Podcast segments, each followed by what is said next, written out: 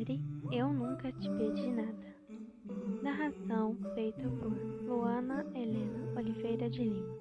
Produção e roteiro por Luana Helena Oliveira de Lima. Capítulo 1 No começo. Oi, meu nome é Ruby. Ruby como Ruby. Ruby, sabe, aquela pedra magmática. Aquela pedra vermelhinho. Sabe, eu adoro vermelho. Bom, eu acabei de me mudar para Indiana.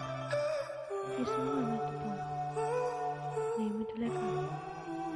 Eu sempre me achei tão distante, sabe, das coisas da minha cidade. E sempre me importo com coisas que não fazem sentido. Bem, quando eu acordo, eu penso em apenas duas coisas. A primeira é porque eu tô viva. E a segunda é porque dormi naquela posição. Eu abro os meus olhos e a primeira coisa que às vezes eu vejo é o teto, minha porta, meu pôster dos Rolling Stones, às vezes a janela e em alguns casos meu ursinho de pelúcia. Naquele dia eu acordei, não arrumei o cabelo, apenas vesti uma roupa calcinha e fui pra cozinha tomar café. Margaret. Ela é caixa de supermercado aqui na nova cidade, um mercado bem conhecido, chamado Mercado do Joe. Eu tenho dois irmãos, Jeff e Kyle. Eles são adotados. Eu sou a única filha biológica da minha mãe. Quando eu tinha três anos, ela e meu pai brigavam muito. Dava para eu ver, dava para eu ouvir. Meu quarto, eu imaginava todas aquelas brigas. E uma vez eu vi a pior briga deles. Estava ali na minha frente. Eles discutiam, gritavam muito, e todos aqueles palavrões pairando do mar. Eles sempre falavam, cala a boca, Margaret.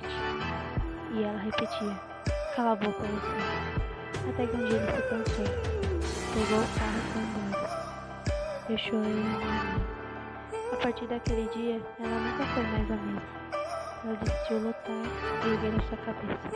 Por isso que resolveu se mudar, adotar meus irmãos e vivermos em um lugar melhor. Quando eu estava dirigindo o carro, eu comecei a olhar para a janela, lá para a cidade. Eu vi Indiana. É legal aqui, é uma cidade bonita. Tem luz, prédios, estradas e pessoas andando de bicicleta. Bom, hoje é meu primeiro dia de aula. Eu sempre fui educado em casa, nunca tinha ido a uma escola antes, e eu tenho apenas 15 anos. Eu deixei tanta coisa para trás, e uma das coisas mais importantes foi a minha melhor amiga, a Julius. Ela é diferente. Ela adora anéis de plástico, bijuterias falsas e ler fanfics eróticas de ficção científica. É meio estranho, mas a gente combina muito. Eu tô indo pra uma escola estranha, com gente estranha. Quando cheguei no portão da escola, eu vi tudo aquilo. Todas as meninas ricas, todos aqueles garotos que provavelmente são atletas. Eu vi tudo aquilo desabar sobre a minha frente. Eu não sei se eu tô realmente preparada para enfrentar isso. Comecei a olhar em volta, vi tanta gente estranha, tanta coisa que eu nunca tinha parado para ver.